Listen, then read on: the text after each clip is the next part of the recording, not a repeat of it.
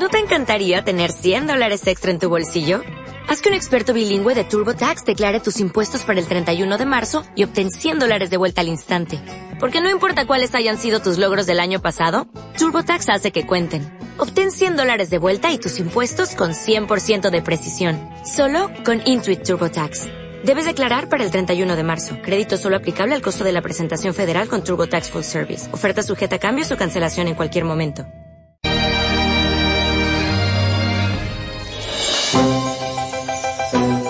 Canal 4 Radio, 89.0 y 88.4. La radio a la que le importas tú. Te deseamos feliz Navidad y prosperidad para el 2017. Este es un mensaje para detallistas, aquellos para los que cada detalle cuenta dentro y fuera de un avión. La atención recibida, la puntualidad, el precio. Le damos la bienvenida a Air Europa con una nueva imagen, nuevos aviones, nuevas rutas, nuevos servicios. En Air Europa, cada detalle cuenta. A que habéis sido buenos. Muy buenos. ¿Y vosotros? A que habéis sido buenos. Muy buenos. Pues tendréis una Navidad fan, fan, fan. Y recuerda, estos días de magia son más en fan, fan, fan. Muy fan de la Navidad. Fan Mallorca Shopping.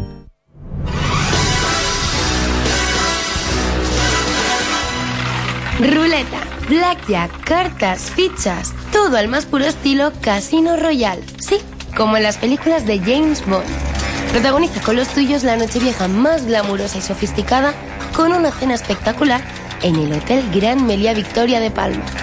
Desde las 8 de la tarde, prueba tu suerte en nuestro lujoso casino y augura un 2017 lleno de fortuna.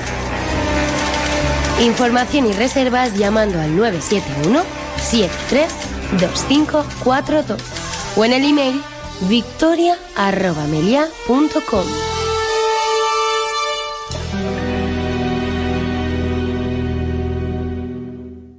Tots els camins arriben a Fan, però tria el millor. Des de Palma per la carretera de Manacor, carretera de Sineu o Camí Fondo. O millor encara, amb l'EMT, línies de 8, 28 i 31. ¿Ya tienes plan para estas fiestas?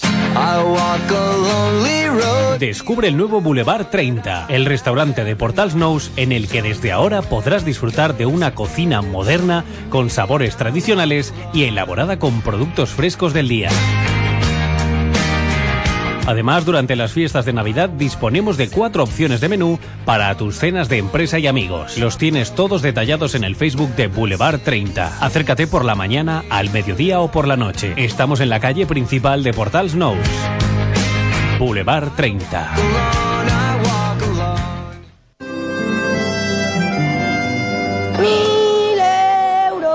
Dijous dia 22, a Canal 4 Ràdio i Televisió és un dia especial. És el dia del sorteig de la Loteria Nacional de Nadal. Estarem pendents des de les 8 del matí i fins les 12 del migdia dels resultats del minut a minut. Coneixeràs en directe cada premi que surti en el sorteig de la Loteria Nacional. Sintonitza Canal 4 Ràdio de les 8 del matí i fins que s'acabi el sorteig especial de Nadal. Canal 4 Ràdio. Passa't el 4. Ah, i si guanyam, que quedi entre tu i jo.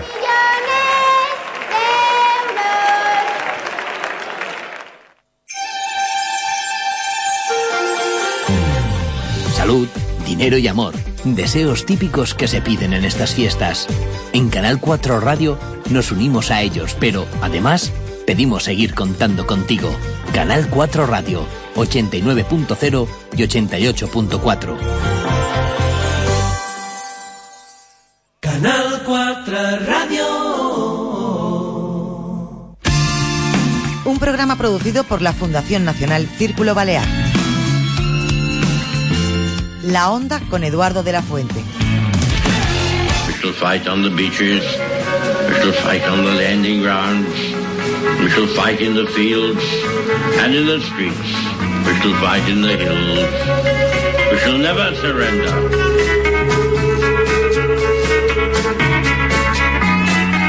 La Onda, un programa producido por la Fundación Nacional Círculo Balear. Presenta y dirige Eduardo de la Fuente.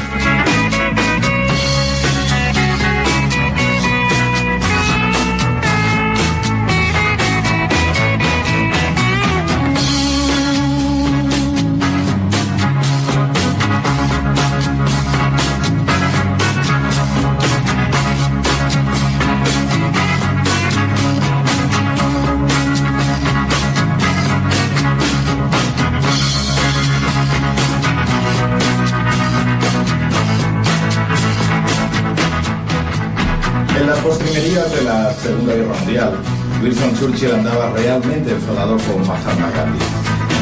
Gandhi vivía una larga huelga de hambre como protesta por la participación de la India en el conflicto e incitaba a la desobediencia civil. Para Churchill, un defensor no sin cierta nostalgia de un imperio británico que se desmoronaba, aquella actitud era una ofensa, una deslealtad hacia la madre Inglaterra, que en su opinión tanto le había dado a Gandhi y a los indios. Hoy sabemos, en virtud de unos documentos desclasificados, que llegó a plantearse dejar morir de hambre a Gandhi. Cuentan que en un encuentro con Stalin, Churchill se quejó de tan, de tan amarga situación y lo hizo con amargura y enfado. No sé qué voy a hacer con este hombrecillo, dijo Churchill. El siempre pragmático Stalin, al que no le temblaba el pulso a la hora de purgar sin piedad a cualquier elemento que considerara desafecto a su particular visión del comunismo, le contestó, haga como nosotros, fusílelo. Sea cierto o no, sea cierta o no esta anécdota, una de las tantas que se le atribuyen a Churchill y a Stalin, tiene su retranca. Churchill, aún con todas sus sombras, no dejó morir de hambre a Gandhi, ni lo fusiló, y la India logró la independencia en el año 1948 para sufrir una guerra civil que tendría como resultado la división del Indostán y el nacimiento de un nuevo país, Pakistán. En las últimas semanas ha vuelto la presencia del hombre de paz, y no me refiero a Gandhi, un personaje, no olvidemos, que también tiene sus propias sombras. Me refiero a Arnaldo Tegui, hombre más bien carente de sombras, pues todo en él es oscuridad. Otegui es para no pocos, desde que así lo calificara el presidente José Luis Rodríguez Zapatero, un hombre de paz. A pesar de haber afrontado diversos procesos judiciales por su relación con la banda terrorista ETA, haber sido condenado y cumplido prisión por delitos tan graves como el de secuestro, entre otros. Y con condena o sin ella, que nadie olvide que todos aquellos partícipes en mayor o menor grado de la sinrazón de ETA son tan asesinos como los pistoleros que aprietan el gatillo de una pistola. No han faltado voces que, más allá de la órbita aversale, claman por su derecho a presentarse a las elecciones vascas. Pablo Iglesias, por ejemplo, y esto es entrecomillado, asegura que sin hombres como Otegui no habría paz y califica su inhabilitación de mala noticia. Otros, como Alberto Garzón, se supone que el líder de lo que queda de la agonizante Izquierda Unida fagocitada por Podemos, creen que la inhabilitación es una cacicada. Otegui, cómplice de secuestros y asesinatos, está en su derecho de acudir al tribunal que le venga en gana y a apropiarse incluso del nombre de nuestra Constitución, que también es la suya, para intentar sus fines. Aquí nadie lo va a dejar morir de hambre ni lo va a fusilar como pensaron Churchill o Stalin hacer con Gandhi. Y no pasará porque Otegui se puede beneficiar de sus derechos. Así es la España que él mismo quiere destruir, la que odia y bajo la que se refugia cuando vienen maldadas. Otegui camina libre. Ya tan solo le queda saldar una inhabilitación para ostentar un cargo público lo que le impide presentarse en estos momentos como candidato al Endacari en las próximas elecciones vascas. Cuando cumpla con el periodo de inhabilitación, guste o no, y en virtud de la aplicación de las leyes y garantías de un Estado democrático de derecho, podrá hacerlo, podrá ser elegido. Pero no se equivoquen. Arnaldo Tegui no es Gandhi. Mariano Rajoy no es un estadista como Winston Churchill. Y Pablo Iglesias no es Stalin, o al menos no lo es de momento. Otegui hoy puede elegir y en breve podrá ser elegido. El tiempo dirá si los batasunos de turno, sea bajo las siglas que sea, lo vuelven a proponer como candidato. Ya lo veremos. Lo que sí es seguro es que los casi mil muertos a manos de ETA ni pueden votar ni pueden presentarse a unas elecciones. Pero claro, ¿quién quiere votar teniendo a su disposición plomo y gomados? Comenzamos. A pesar de toda la miseria y porquería del mundo, Buenas tardes y bienvenidos a la onda.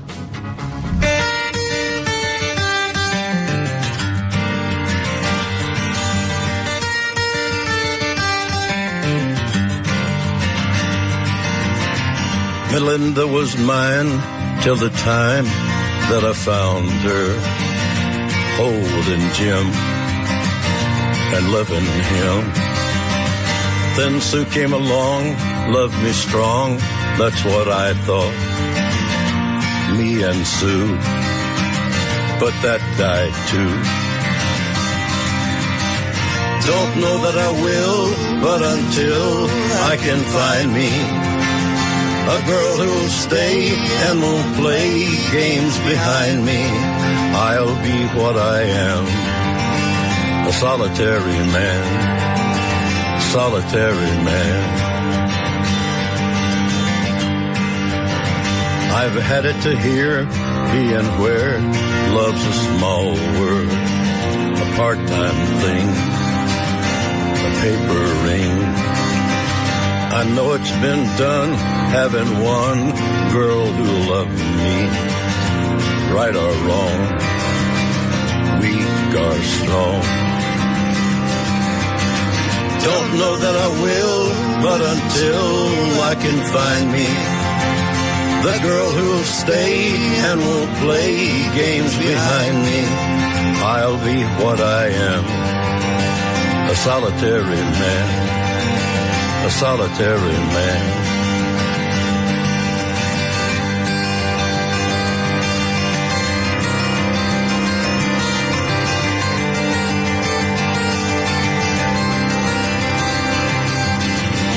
Don't know that I will, but until love can find me, and the girl who'll stay and won't play games behind me, I'll be what I am, a solitary man, a solitary man, solitary man. Canal 4 Radio. Programa producido por la Fundación Nacional Círculo Balear. La Onda con Eduardo de la Fuente. Bueno, pues ahora sí, buenas tardes. Son las 7 menos cuarto de este día 7 de septiembre. Lo repetimos porque es el primer programa. Hoy comienza La Onda, La Onda con H. Con H de repartir piedras, porque una onda es eso. Y este es un programa que yo tengo la, la suerte de, de poder presentar, de poder dirigir. Me invitaron a hacerlo, yo lo acepté. Y la persona que me invitó a hacerlo, pues está aquí con nosotros. Es el señor don Jorge Campos. Jorge, buenas tardes. Muy buenas tardes. Es el eh, presidente de la Fundación Nacional Círculo Balear, que además es la entidad productora de este programa. Eh, ¿Cómo se come eso de que el Círculo Balear acabe produciendo un programa de radio? Bueno, el Círculo Balear, eh, como mucha gente sabe, eh, lo que intenta es crear opinión. Eh, crear debate y, además trasladar a la sociedad muchos temas que en muchos medios se silencian. Entonces tenemos la oportunidad de contar en Baleares con un grupo de comunicación privado eh, que además apuesta eh, ahora por, por impulsar su radio autonómica y hemos tenido la oportunidad pues de poder producir este programa en principio semanalmente. Esperemos que sea de gran éxito y podamos aumentar el número de días.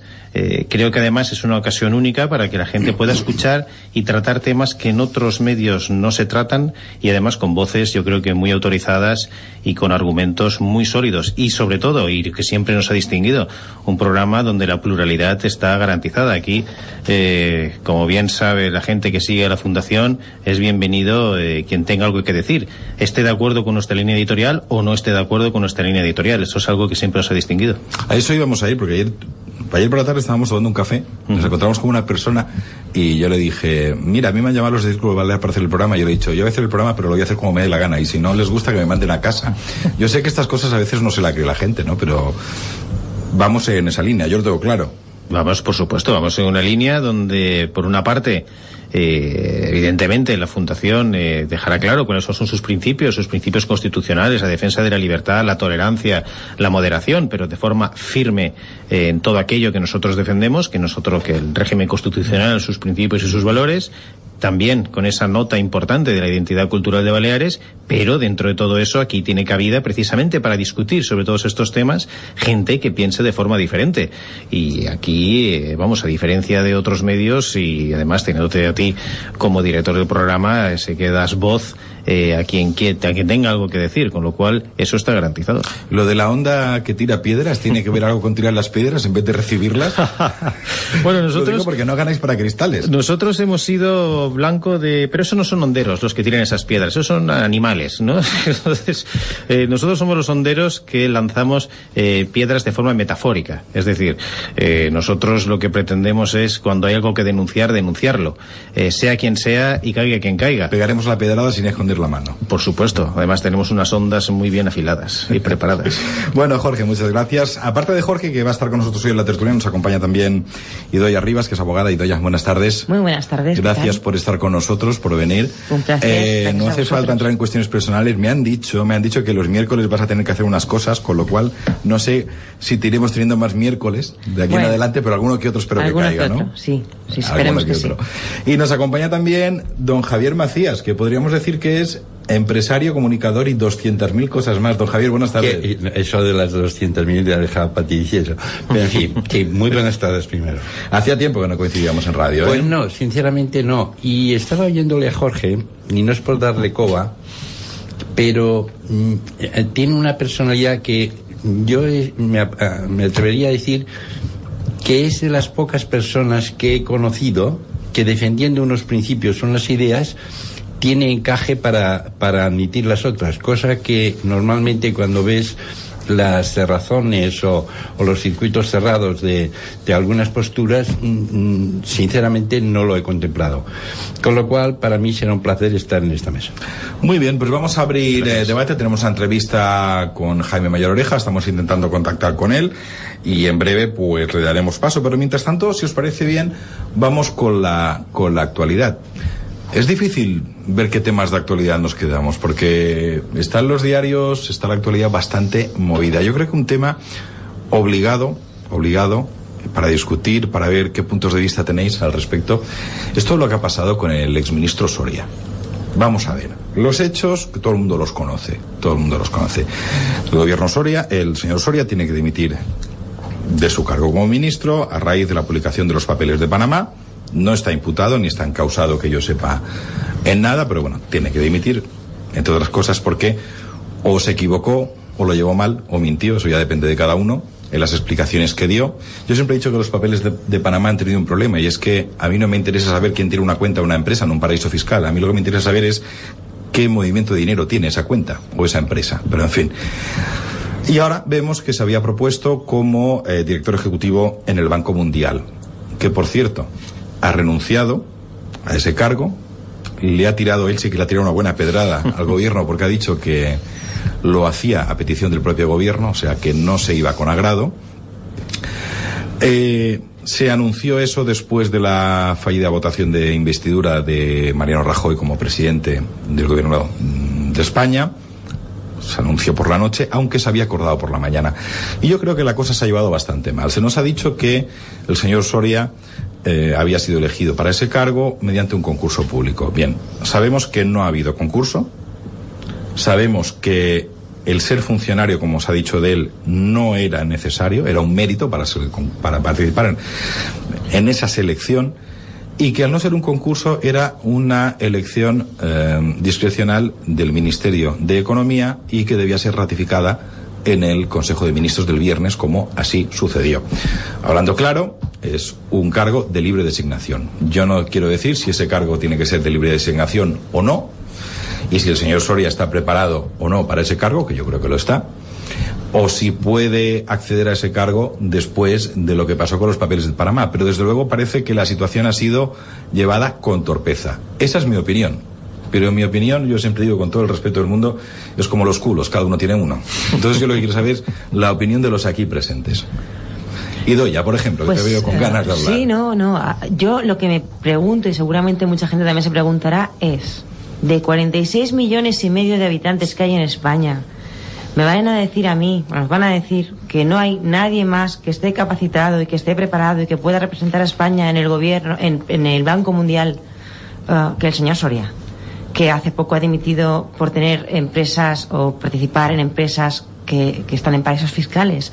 Cuando estamos en un proceso de, investiduras, de, formación de gobierno, mm, realmente me parece, me parece torpe eh, la, la actuación de- del gobierno. A mí, a mí me lo parece. O sea, independientemente de que eh, el señor Soria no ha cometido ningún delito por el momento, ni esté imputado, ni tenga por qué haber hecho nada ilegal. Ahora bien, si dimites porque no es elegante haber salido en los papeles de Panamá y, dimites del gobierno, eh, porque tienes que, que- que candidatarte luego para representar a España en el Banco Mundial. En el Banco Mundial, además, una organización que sabemos que está integrada en la ONU, que, que, que, vela por los intereses de los países en desarrollo, que, que controla también el Fondo Monetario Internacional, quiero decir, una organización que, que se supone pues que tiene que haber gente pues eh, con, con, una ética y con una historia pues un poco intachable y más si está representando a España. Por tanto, para mí este es, es, torpeza, lo que tú has dicho. Estoy totalmente de acuerdo contigo. Yo creo que ha sido un, un problema de, de, no respetar eh, ni, lo, ni el tiempo, o sea, ni era el momento adecuado, ni era la persona adecuada. Bueno. De todas maneras, sí. nos podemos quedar sin silla, porque la silla que, tiene, que tenía que ocupar el señor Soria es una silla rotativa, o rotatoria, mejor dicho, corresponden dos años a España y creo que la tenemos compartida con Venezuela y creo que con México. Mm. Eh, luego, si hoy a las 12 de la noche en plan Cenicienta no hay candidato, nos quedamos sin silla. Sí, pero pues, evidentemente, pero vamos, es lo que decía es como Idoia. de la patata, pero es bestia. ¿Cómo es posible, cómo es posible que no haya candidato? Eh, por supuesto, y que además hay magníficos candidatos, a nadie, nadie, se le escapa.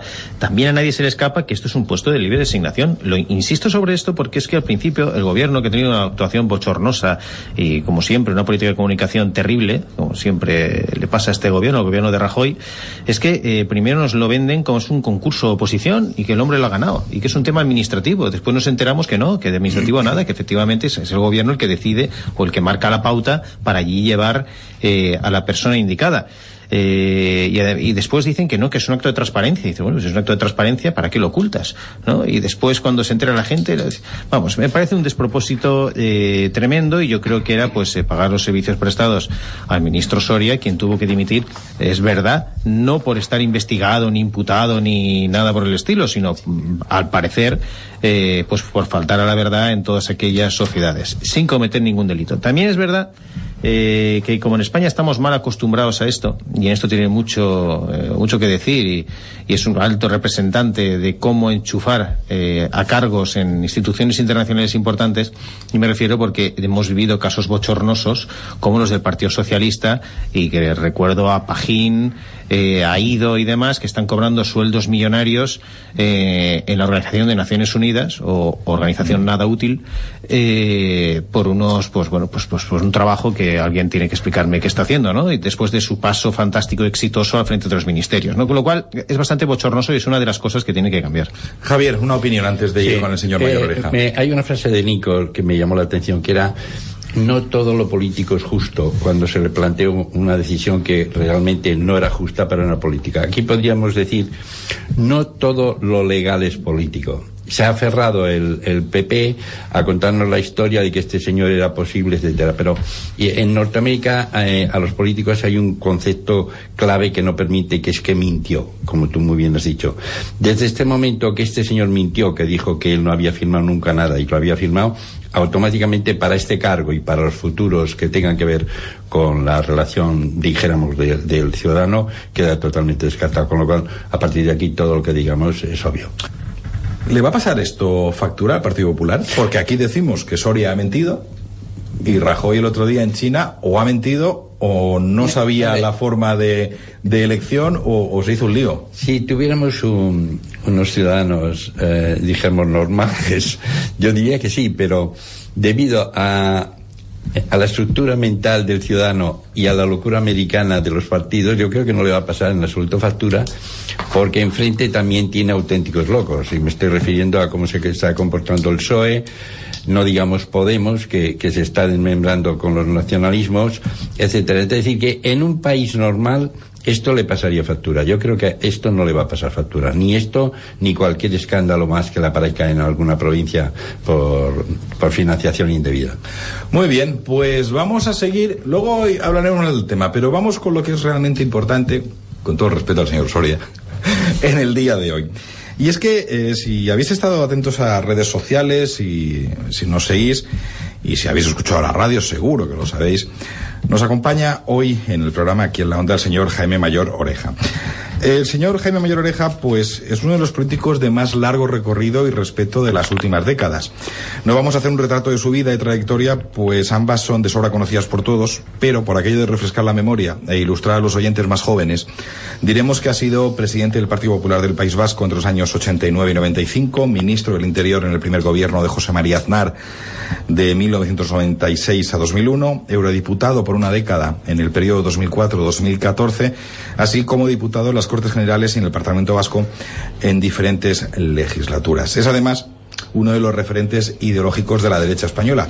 Y hoy tenemos la suerte, como, como os decía, y el honor de contar con él aquí en la onda. Señor Jaime Mayor Oreja, buenas tardes.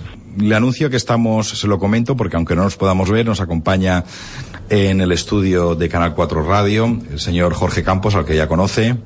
Nos acompaña también la abogada Idoya Rivas y nos acompaña el empresario y comunicador Javier Macías, que van a estar siguiendo esta charla que vamos a tener con usted. Muy bien. Decía antes, hace unos minutos, cuando lo he presentado, que muchos le consideran un referente ideológico de la derecha española. Ahora que siempre hablamos de renovación, de regeneración de la vida política, Parece que aquellos con experiencia son considerados viejos, ¿no? cachivaches molestos, que nada tienen que aportar porque huelen a rancio. En mi opinión, yo creo que el relevo generacional solo puede llegar cuando los nuevos talentos se sirven del colchón y del respaldo ideológico de los veteranos. ¿Le ha jubilado a usted el Partido Popular de Mariano Rajoy? ¿Cuentan con usted? No, yo creo que he de reconocer que en un momento determinado yo pensé que, que yo ya no aportaba nada a la política, no digo a un partido, ¿no? Es decir, que en general, eh, hemos ido en un proceso, en mi opinión, de cierta decadencia o degeneración, pues a, no creer en nada. Cada día creemos en menos y, y las personas que tratamos de defender determinadas ideas, estemos o no en mayoría o en minoría en la sociedad, pero en estos momentos yo creo que sobramos, es decir, al final hay una especie de partitocracia excesiva, exagerada, y, prácticamente no puede haber referencias. No, no es mi caso particular, ¿no?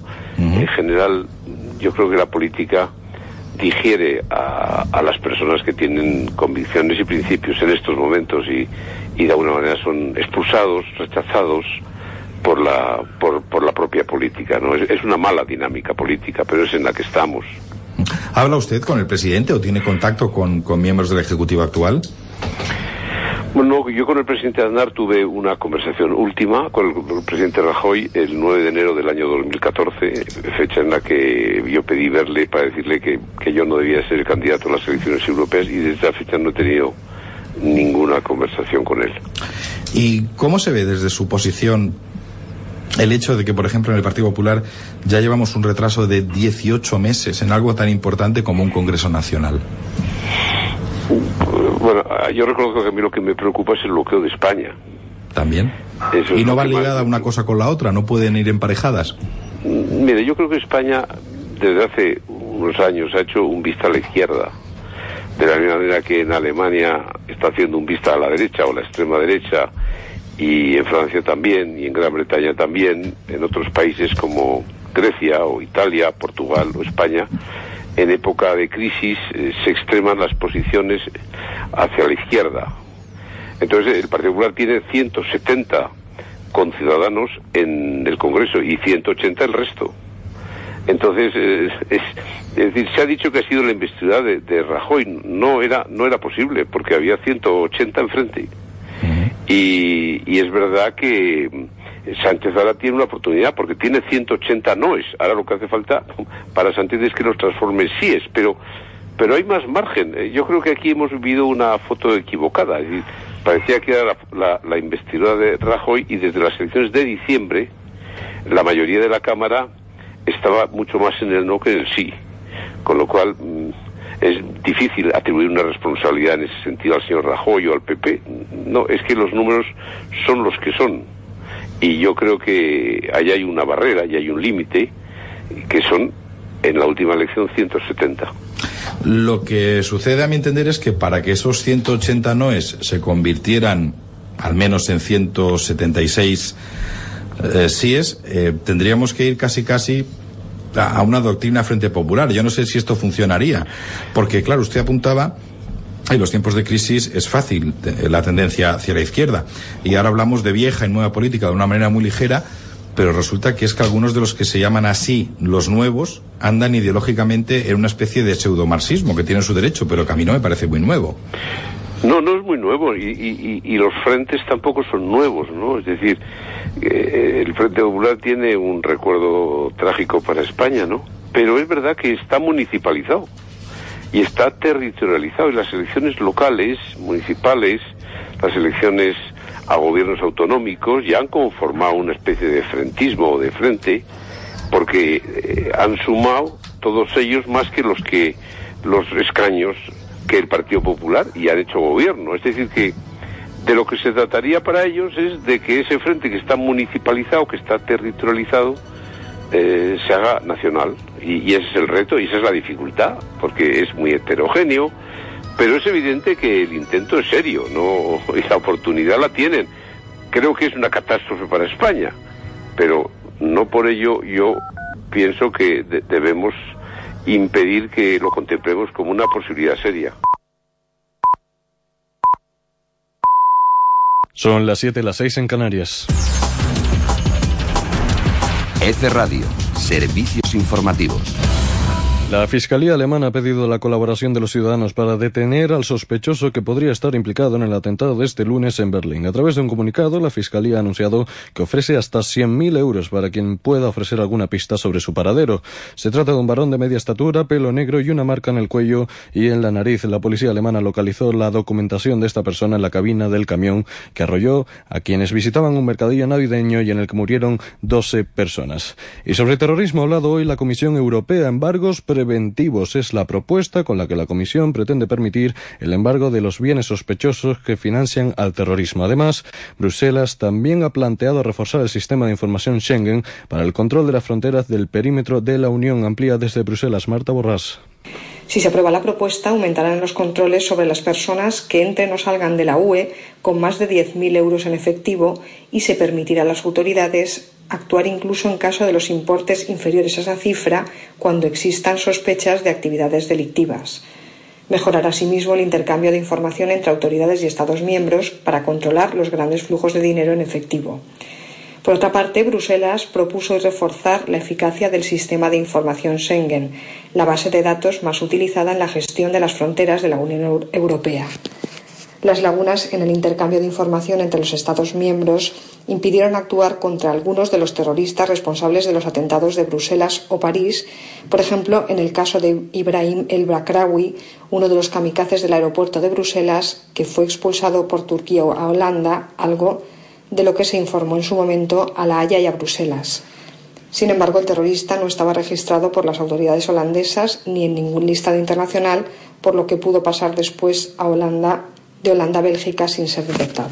Y un apunte más, el cooperante español del Comité Internacional de la Cruz Roja en Afganistán ha sido trasladado a una zona no segura. Según ha podido saber EFE, su nueva posición impide que se ejecute una operación militar para su rescate. Según esta misma fuente, el grupo de secuestradores no ha hecho de momento ninguna demanda ni ha pedido un rescate a cambio del rehén.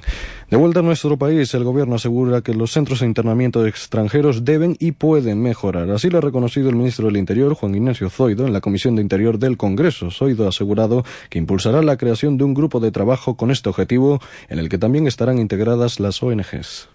Estos centros que, como ustedes saben, no tienen carácter penitenciario, forman parte de lo que ha sido la política común europea y han prestado un servicio, pero pueden y deben mejorar en su concepción, en su funcionalidad y objetivo. Por cierto, que alrededor de 300 personas han sido rescatadas hoy en el Mediterráneo central cuando viajaban hacia Italia y durante las operaciones de salvamento se han recuperado el cadáver de siete personas, según la Guardia Costera italiana. Pues en otra comisión, en la igualdad que se celebra en estos momentos, quieren dar un paso más hacia la igualdad en el trabajo. Los currículos serán anónimos. Es la intención del gobierno que acaba de anunciar a los partidos. La ministra de Igualdad, Dolor Montserrat, ha dicho que se podrá trabajar, se podrá trabajar con las empresas Selección para proponer un código de buenas prácticas en los procesos de selección, entre las que se incluye esta medida que evitará el sexismo como criterio para escoger a un trabajador. Y un asunto más, la CUP ha advertido de que el referéndum catalán se celebrará sí o sí, a pesar de las notificaciones del Tribunal Constitucional que ha enviado al Gobierno, que le avisa de que debe impedir el plan independentista porque de lo contrario tendría consecuencias penales. Así lo expresaba la diputada de la CUP, Eulalia Reguant. Yo creo que el Gobierno y la mesa del Parlamento ya estará habituada a recibir cartitas del Tribunal Constitucional. Para nosotros, uh, ya lo hemos dicho muchas veces, lo ha dicho hoy a mi compañera Mireia Boya en el Parlamento cuando discutíamos la resolución de apoyo a Carme Forcadell. Uh, no varía nada esta notificación, el referéndum se hará sí o sí y es para lo que nosotros trabajamos. Vamos con los deportes, Alejandro Cuevas, buenas tardes. Buenas tardes, pues ya han dado comienzo los partidos de vuelta de la Copa del Rey. De momento, empate a cero en el Sánchez Pizjuán en el minuto 4 de partido de la primera parte. El equipo hispalense ha saltado al césped con el once formado por David Soria en la portería, Colo Granaviter y Rami en la defensa y Borra Sarabia, Ganso y Quillo Taque en el centro del campo y Correa, Vieto y Ben en la delantera. Por otro lado, de momento, victoria para el Eibar por 1 a 0 tras el gol de Quique García en el minuto 4 de partido en el estadio de Ipurúa. Pues de momento es todo, más información en una hora en su emisora más cercana de la agencia EFE. EFE Radio, servicios informativos.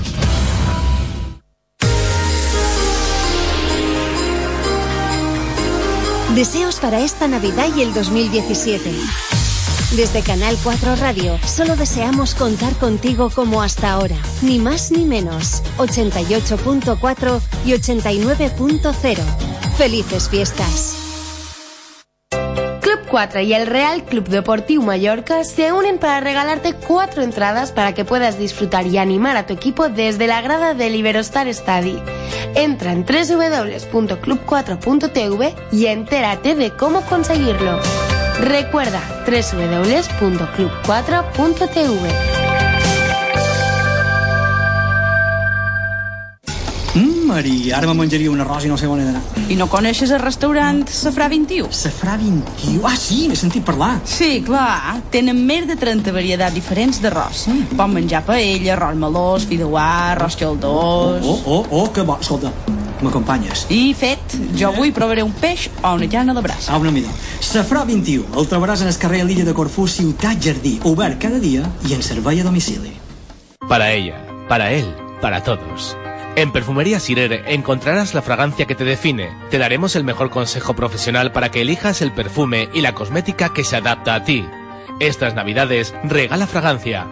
Visita Perfumería Sirer. Nos podrás encontrar en Palma, Manacor, Felanís, Calamillor y ahora también en el nuevo centro comercial Fan Mallorca Shopping. Perfumería Sirer, siempre a tu lado. A que habéis sido buenos. Muy bueno. ¿Y vosotros?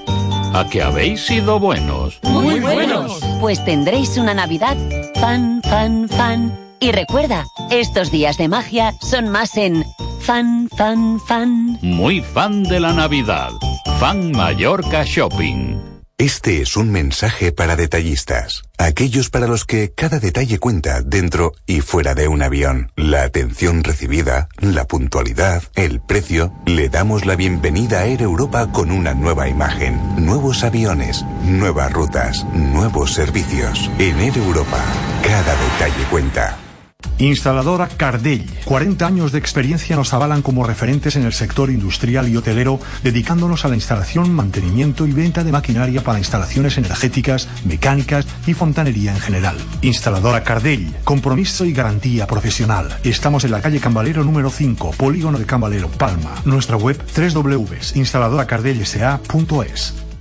Todos los caminos llegan a Fan, pero elige el mejor. Desde Palma por la carretera de Manacor, carretera de Sineu o Camifondo. O mejor aún, con la EMT, líneas 18, 28 y 31.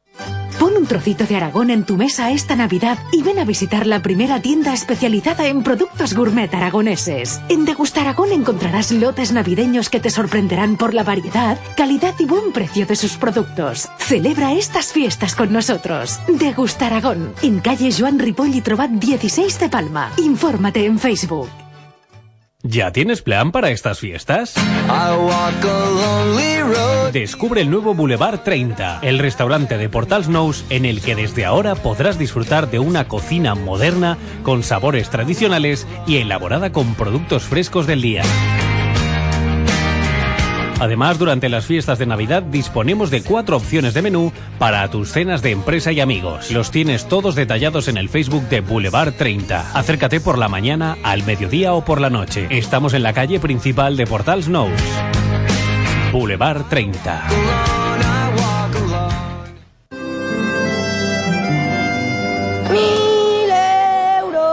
Dijous dia 22 a Canal 4 Ràdio i Televisió és un dia especial. És el dia del sorteig de la Loteria Nacional de Nadal. Estarem pendents des de les 8 del matí i fins les 12 del migdia dels resultats del minut a minut. Coneixeràs en directe cada premi que surti en el sorteig de la Loteria Nacional. Sintonitza Canal 4 Ràdio de les 8 del matí i fins que s'acabi el sorteig especial de Nadal. Canal 4 Ràdio. Passa't el 4. Ah, i si guanyam, que quedi entre tu i jo.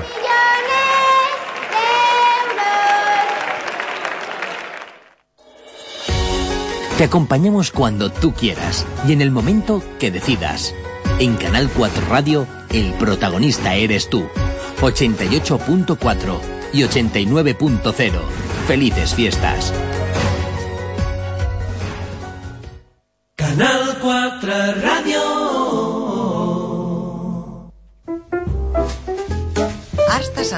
Conozca el valor de su patrimonio. Tasaciones y valoraciones de arte y antigüedades para procesos legales, herencias, divorcios, concurso de acreedores, dación en pago, seguros. Arsta Sante. Teléfono 619-282-484. Procesos de autentificación y certificación para obras de arte. Arsta Sante. Teléfono 619-282-484.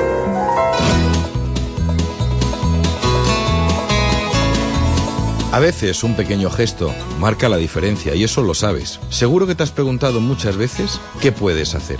¿Qué puedes hacer para defender tus ideas? Porque tú crees en los derechos, en las libertades, en las personas. Es muy sencillo.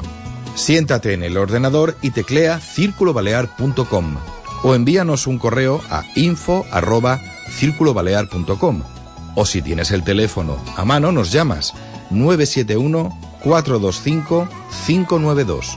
La Fundación Nacional Círculo Balear cree en lo que tú crees. Ayúdanos, te ayudarás a ti y ayudarás a la sociedad. Fundación Nacional Círculo Balear. Un programa producido por la Fundación Nacional Círculo Balear. La Onda con Eduardo de la Fuente. Usted advirtió hace años de que el entorno aversale querría de Arnaldo Otegui hacer un candidato para el endacario del País Vasco. Parece ser, ahora en principio no va a ser así, pero con el tiempo bien pudiera serlo. ¿Molestan a izquierda y a derecha aquellos que no olvidan los crímenes de ETA? Mm, Vamos a ver, yo creo que mm, yo creo que el, el- eh, eh, Bildu es ETA, es decir que hoy la última encuesta que hemos conocido del gobierno vasco le coloca a Bildu en la segunda posición después del Partido Nacionalista Vasco con 17 escaños, mientras que el, tercer partido es el partido de Podemos que le da 14. Entre los dos, entre Bildu y Podemos, dan más escaños que el Partido Nacionalista Vasco. Eh, quiero yo decir que en el, en el País Vasco ese mal llamado proceso de paz ha acentuado el- la potencia de la izquierda o de la extrema izquierda. Entonces, no, Bildu yo creo que ETA lo que pasa que, que tendrá que evaluar al final de todo este proceso que comenzó cuando dejó de matar, a ver si le compensa o no le compensa y si le acerca o no al poder. Mm, Bueno, yo creo que en estos momentos eh, yo siempre he dicho que Podemos es un resentimiento social y, y Bildu es un resentimiento nacional. Pero ambos están en el resentimiento, ambos son aliados. Y tratarán de ser aliados en el gobierno. Lo que pasa es que tienen un hueso duro de roer, que es el Partido Nacionalista Vasco, pues que lógicamente va a ser la resistencia. No, no sé si le he contestado la pregunta. Sí, más o menos. De todas maneras, usted ha mencionado ahora al Partido Nacionalista Vasco. Yo hay una cosa que, la verdad, como ciudadano no entiendo y me gustaría conocer su opinión. ¿A usted qué le parece que estemos condicionando eh, la formación de gobierno en España, para todos los españoles, a lo que pueda suceder en las elecciones vascas y gallegas. A mí me parece absurdo y una falta de respeto al resto de ciudadanos. No sé usted cómo lo ve. Sí, pero yo, yo sinceramente no creo que, que hoy no haya gobierno por, eh, por la posición, por, el par- por los escaños del PNV o de los nacionalistas catalanes. ¿no? No, no hay gobierno porque el PP ha perdido la mayoría. Y, y si no hay mayoría, mm, en la izquierda es una izquierda tan fraccionada, tan heterogénea, que tienen difícil ofrecer una alternativa. Eh, no creo que sea el calendario vasco o el calendario gallego el que impida o no la configuración del gobierno. El problema nuestro del Partido Popular fue que perdió la mayoría política y social. Y cuando la derecha pierde la, la mayoría política y social, normalmente se va a la oposición y da una oportunidad a los demás, a los del frente, para entendernos. Eso ha habido alguna excepción. En el año 96 nosotros encontramos un acuerdo con el PNV y con Convergencia y Unión para hacer un gobierno, una investidura del señor Andar año 96. Pero es que eran otras épocas, otros tiempos. En aquel momento el Partido Socialista mm, estaba en la imagen de la corrupción completa y entonces eh, aquella investidura fue la excepción. Hubo una minoría, no una mayoría, que pudo gobernar desde la derecha. Pero las otras fórmulas de gobiernos del PP siempre es obteniendo la mayoría absoluta.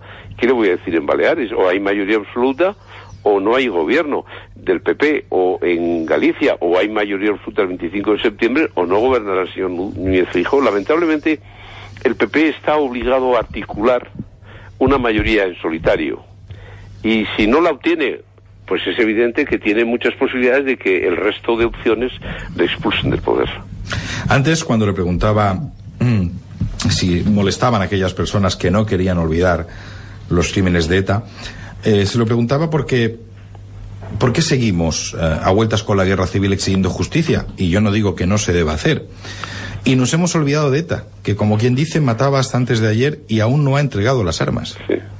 No, sobre todo ETA tiene dos facetas. ETA como organización, es verdad, ha dejado de matar. Es verdad que hoy como organización prácticamente no existe, aunque está armada.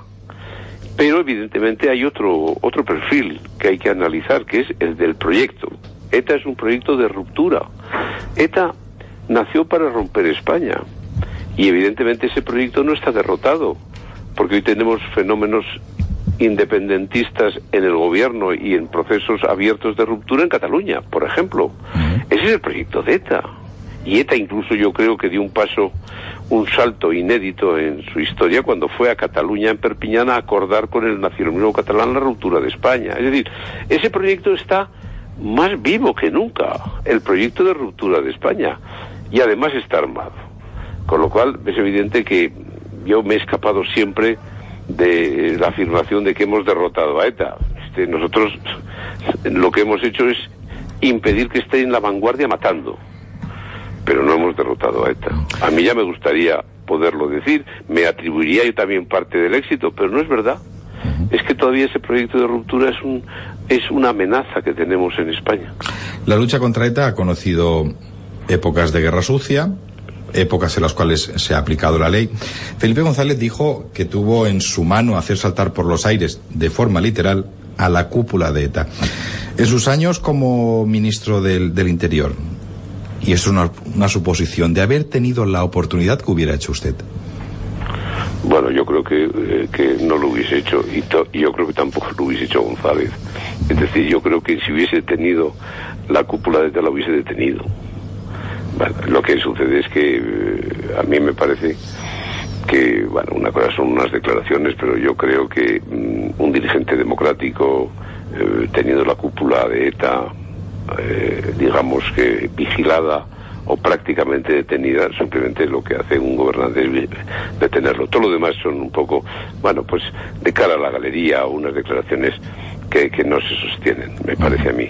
Pero yo me pongo en mi papel, yo desde luego yo les hubiese detenido y de hecho nosotros detuvimos en varias ocasiones, como hicieron también los gobiernos socialistas, cúpulas de ETA, ¿no? Sea cual sea el, el gobierno que surja en los próximos, no sé si meses, con elecciones o sin elecciones de por medio, ¿cree usted que ese gobierno va a ser capaz de frenar el desafío independentista de la Generalitat de Cataluña? Yo creo que España, mm, como todos los países europeos, estamos atravesando una crisis profundísima. Lo que pasa que es la misma crisis pero que se manifiesta de forma diferente. En España nuestra crisis es la nación. En Francia la crisis es una crisis de sociedad, han construido una sociedad de imposible gobierno. En Alemania tienen otra vez el riesgo de del control, de, de que no, no admiten, eh, no, no, admiten yo creo que muchas eh, concesiones y por eso hay una reacción hacia la extrema derecha. España tiene un riesgo de nación eh, y es evidente que, que el gobierno que va a surgir de estas elecciones, si surge, será de Frente Popular. No, no, no, no yo, yo no veo o, o esta otra opción. O veo que hay un gobierno de Frente Popular o habrá elecciones terceras. Eh, si hay un gobierno de Frente Popular, entonces casi seguro que vamos a tener un referéndum de independencia en Cataluña. Bueno, yo creo que vamos a tener un proceso de máximo debilitamiento de, de España. Es que anteayer ha aprobado el programa electoral del Partido Socialista de Euskadi y por primera vez acepta el concepto de Euskadi como nación. Es decir, vamos a recorrer una segunda transición, si es que gana ese gobierno. Si ese gobierno obtiene los resultados eh, que le llevan a la Moncloa, lo que hará es eh, tratar de bordear la autodeterminación, tratará de bordear a través de una segunda transición una reforma mm, territorial de España. Eh, es evidente que no podrán aceptar el derecho de autodeterminación, pero lo van a rozar. Es, es una prolongación de, de un proceso de dudas. Eh, y, yo creo que el argumento de Sánchez será el decir mmm, todo menos continuar en la actual confrontación. Pero eso, eso es en estos momentos hacer demasiadas eh, demasiadas. Sí, yo a veces a los políticos les pedimos que hagan de pitonisos, yo sé que es difícil, pero jugando tanto con el cacillo de leche no nos vamos a acabar quemando. Bueno, yo creo que, eh, que, que, estamos en el momento más delicado desde que arrancó la democracia en el año 77, con gran diferencia. Yo estaba en la política casi de modo continuo hasta el año 2014. Nunca he tenido la sensación de riesgo, de incertidumbre, de inseguridad con la que tengo ahora. Estamos en un punto de máxima decadencia compartido con otras naciones europeas, con casi todas las naciones occidentales, ¿no?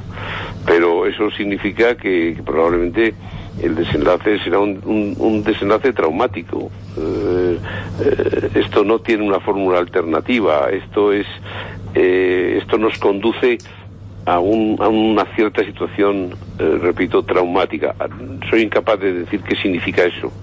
Lo que sí creo es que será una situación retorcida, difícil, desagradable, eh, porque el sistema que instauramos en el 77 ha entrado en crisis, está en barrena, ya no ofrece alternativas, ofrece ruptura. Y, habrá algún tipo de ruptura. Señor Mayor Oreja, tenemos aquí a Jorge Campos que quiere hacerle una pregunta. Querido Jaime, buenas tardes. Gracias, Jorge. Buenas tardes. Permíteme que te tutee, porque no me sale hablarte de usted aquí, aunque estemos en los micros. muy bien. eh, ahora que hablabas de la segunda transición, eh, parece que en esa segunda transición no entra o no se cuenta eh, con el centro derecha español. Y quiero decir, eh, parece además que ese centro derecha español, con esos eh, principios y valores eh, tan claros como, como, cuando tú estabas en el gobierno, parece que eso se ha ido diluyendo. mi pregunta es doble. ¿Es cierto o crees crees, mejor dicho, que esa, en esa segunda transición se intenta de alguna manera evitar que el centro derecha pueda participar? Y mm, para que ese centro derecha eh, realmente vuelva a ser, eh, como son el resto de países europeos, eh, pues un centro derecha basado en aquellos valores y principios constitucionales, hablando de la libertad y, y de los valores de la familia y demás, ¿cómo debe regenerarse eh, o debe regenerarse ese centro derecha actualmente? Bueno, yo creo que la regeneración del centro derecha debe hacerse a nivel europeo. Es decir, los problemas que tenemos en el centro derecha español son compartidos en buena parte por el centro derecha europeo. Eh, por otro lado, es evidente que el modelo portugués es muy claro. Lo que ha sucedido en Portugal hace pocos meses eh, había ganado el partido más importante de Portugal, el Partido Socialdemócrata, que viene a ser el centro derecha en buena medida portugués, y al final entre el Partido Socialista, la Nueva Izquierda y el Partido Comunista mm, hicieron una opción que, ganó en el, en el, Congreso. Entonces es evidente que, lo eso se puede llamar, como ellos dicen ahora, un gobierno alternativo. Otros puedan decir el gobierno del cambio, pero en el fondo hay una fijación por eh, el aislamiento del Partido Popular o del centro derecha español. Por eso yo lo llamo escuetamente, si lo hacen, que eso será un frente popular. Eh, exactamente igual como se hizo en la Segunda República Española, ¿no? El Frente Popular es cuando al final piensan que la única manera de, de evitar que la derecha gobierne en España eh, era sumar las efectivas de, todos. Es, lo que existe en casi todas las comunidades autónomas donde el Partido Popular no ha obtenido mayoría y donde se ha producido una amalgama y una suma fundamentalmente con un objetivo, eh, pues aislar al Partido Popular, ¿no? Eso es el concepto que yo denomino Frente Popular, ¿no? Es, es mm, de alguna manera hacer la transición no entre los dos grandes partidos PP y PSOE, sino hacerlo entre la izquierda y los partidos nacionalistas. Eh, eh, señor Mayor Oreja, también el señor eh, Javier Macías le quiere hacer una pregunta muy rápida. Sí, primero, muchas gracias por estar con nosotros. Y usted que ya está de vuelta de todos, que ya ha cubierto el cupo de, de, en fin, de superar todos los egos, etcétera, interpreta que si el Partido Popular, en un acto, dijéramos, de Estado, y al objeto de quitar cartas al PSOE y compañía, dijera que propone un gobierno de coalición con un presidente independiente, ¿usted ve posible este acto imaginativo por parte del PP? Mm.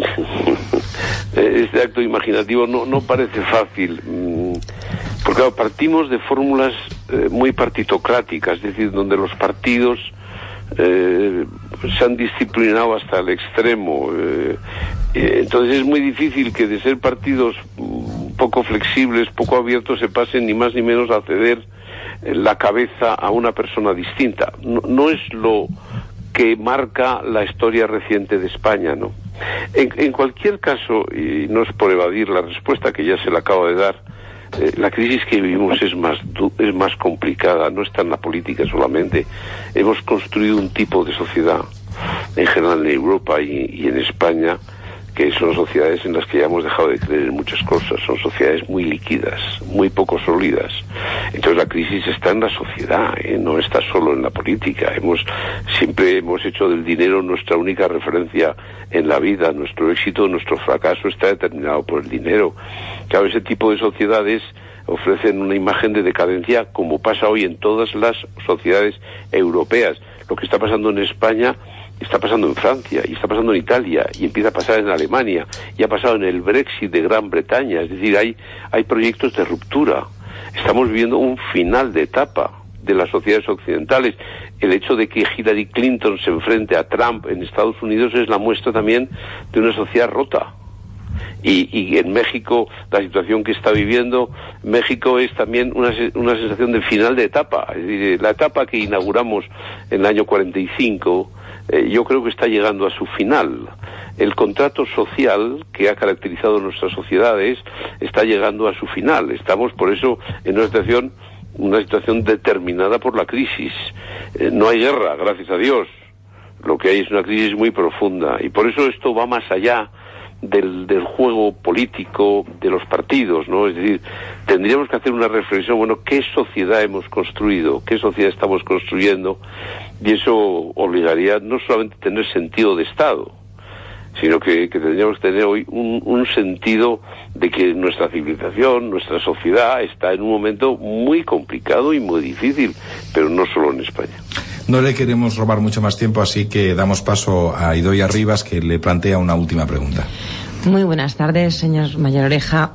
Yo, usted ha comentado que estamos en un momento en el que tenemos una crisis en este, en este país, sobre todo de identidad nacional en el que creen, bueno, se supone que estamos en el peor de los momentos que desde, desde el inicio de la democracia.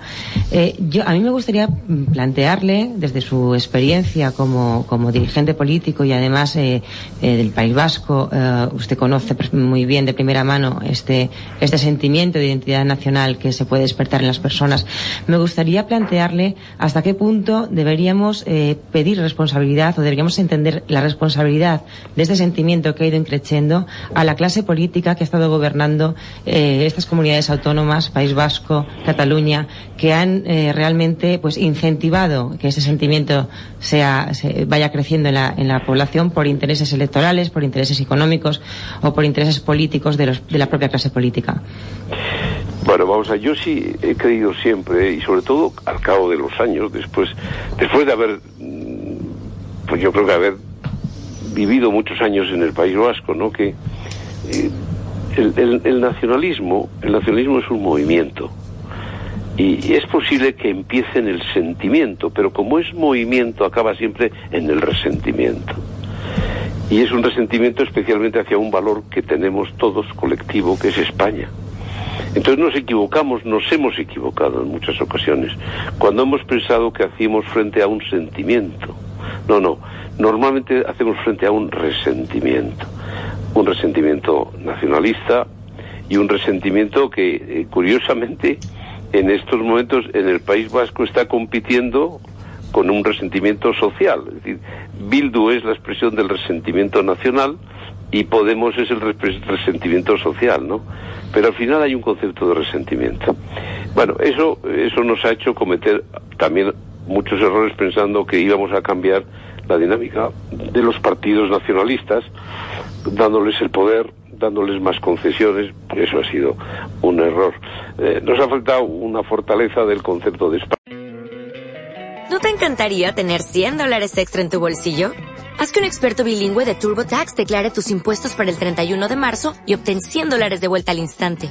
Porque no importa cuáles hayan sido tus logros del año pasado, TurboTax hace que cuenten. Obtén 100 dólares de vuelta y tus impuestos con 100% de precisión. Solo con Intuit TurboTax. Debes declarar para el 31 de marzo. Crédito solo aplicable al costo de la presentación federal con TurboTax Full Service. Oferta sujeta a cambios o cancelación en cualquier momento.